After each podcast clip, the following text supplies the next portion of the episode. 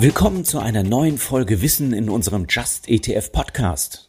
In dieser Folge reden wir über Neo, aber nicht den aus dem Film Matrix, sondern über Neo Broker.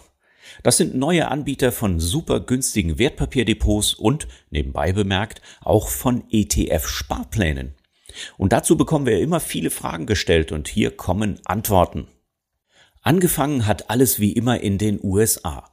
2015 ging dort ein neuer Broker an den Start, der kostenfreien Wertpapierhandel über das Smartphone anbot. Der Name ist klangvoll Robinhood. Diesem Robin Hood ging es aber nicht explizit um die Armen, stattdessen sollte einfach jedermann reich werden. Der Handel war so einfach wie nie und im Fokus standen zunächst Aktien. Das Unternehmen war als Start-up mit prominenten Geldgebern organisiert, die über 6 Milliarden Dollar in Robinhood investierten. Das Geschäftsmodell ist bis heute in erster Linie auf schnelles Kundenwachstum ausgelegt. Derzeit hat Robinhood über 30 Millionen Kunden in den USA und ist seit Mitte 2021 selbst an der Nasdaq notiert. Es hat nicht lange gedauert, bis das Konzept in Europa aufgenommen wurde – das Startup Trade Republic ging 2019 in Deutschland mit seiner Trading App an den Start. Das Look and Feel der Trade Republic App ist der von Robinhood sehr ähnlich. Aber gleich von Anfang an war auch der ETF-Handel mit eingeplant und nicht viel später kamen dann auch ETF-Sparpläne dazu. Seine Kundenzahl verrät Trade Republic nicht, aber es ist davon auszugehen, dass schon heute rund eine Million Anleger einen Account haben. Im Vergleich dazu sehen die etablierten Broker ziemlich alt aus. Zusätzlich ist Trade Republic gerade dabei, in andere europäische Länder zu expandieren. Wie sieht das aus Anlegersicht beim deutschen Neo-Broker Pionier aus? Die Kosten für den Handel von ETF-Anteilen betragen gerade mal einen Euro und ETF-Sparpläne können sogar ganz ohne Ausführungskosten bespart werden. Gehandelt wird nicht über Xetra von der deutschen Börse, sondern über LS Exchange.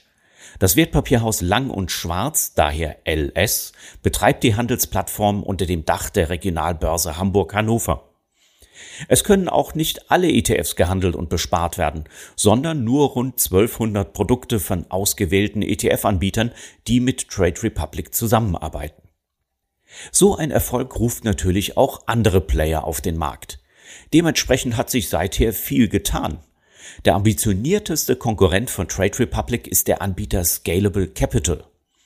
Ursprünglich als automatisierter Anlageservice gestartet, hat Scalable im Herbst 2020 auch ein Brokergeschäft gestartet und verzeichnet seither reges Interesse von Seiten der Anleger. ETF-Handel ist ab 99 Cent über den Marktplatz Getex der Münchner Börse möglich. Für ETFs von Invesco, iShares und X-Trackers entfallen diese Ordergebühren. Anders als bei Trade Republic gibt es bei Scalable keine Beschränkungen bei der Anbieter- oder Produktauswahl. Wer öfter handelt, wird sich über die Flatrate von 2,99 Euro im Monat freuen. Mit angeboten wird auch der Handel über Xetra. Sparpläne kosten bei Scalable keine Ausführungsgebühren und das ETF-Sparen geht schon ab einem Euro los. Auch Scalable ist mit seinem Angebot inzwischen in einige Nachbarländer expandiert. Ähnliche Neo-Broker-Angebote gibt es im deutschen Markt auch von Just Trade, Finanzen Net Zero und Smart Broker. Außer beim Smart Broker könnt ihr alle Angebote mühelos mit einer mobilen App über das Smartphone steuern. Bei Just Trade und Finanzen Net Zero könnt ihr grundsätzlich ganz ohne Ausführungsgebühren handeln. Allerdings sind bei diesen Brokern nicht alle ETFs verfügbar. Bei den Sparplänen haben übrigens auch die etablierten Broker ING und Flatex reagiert und in puncto Kosten gleichgezogen. Auch hier fallen für ETF-Sparer keine Ausführungsgebühren an. Angesichts dieser durch die Neo-Broker ausgelösten Entwicklung hat sich der ETF-Sparplan damit zum wahrscheinlich wichtigsten Produkt für die private Altersvorsorge in der heutigen Zeit entwickelt. Oft werden wir gefragt, ob das bei den Neo-Brokern denn sicher ist. Schließlich bestehe ein Unterschied zwischen einer Bank wie ING oder Comdirect und diesen jungen Wachstumsunternehmen. Ganz so dramatisch ist es aber nicht. Ihr investiert bei ETFs in Publikumsfonds und euch gehören die Anteile am ETF. Ihr geht also kein Emittentenrisiko gegenüber dem Broker ein. ETF-Anteile gelten deswegen auch nicht als Einlage, die wie etwa Geld auf dem Giro- oder Tagesgeldkonto extra geschützt werden muss. Dazu kommt, dass die meisten Neobroker eine etablierte Depotbank mit der Verwahrung beauftragen.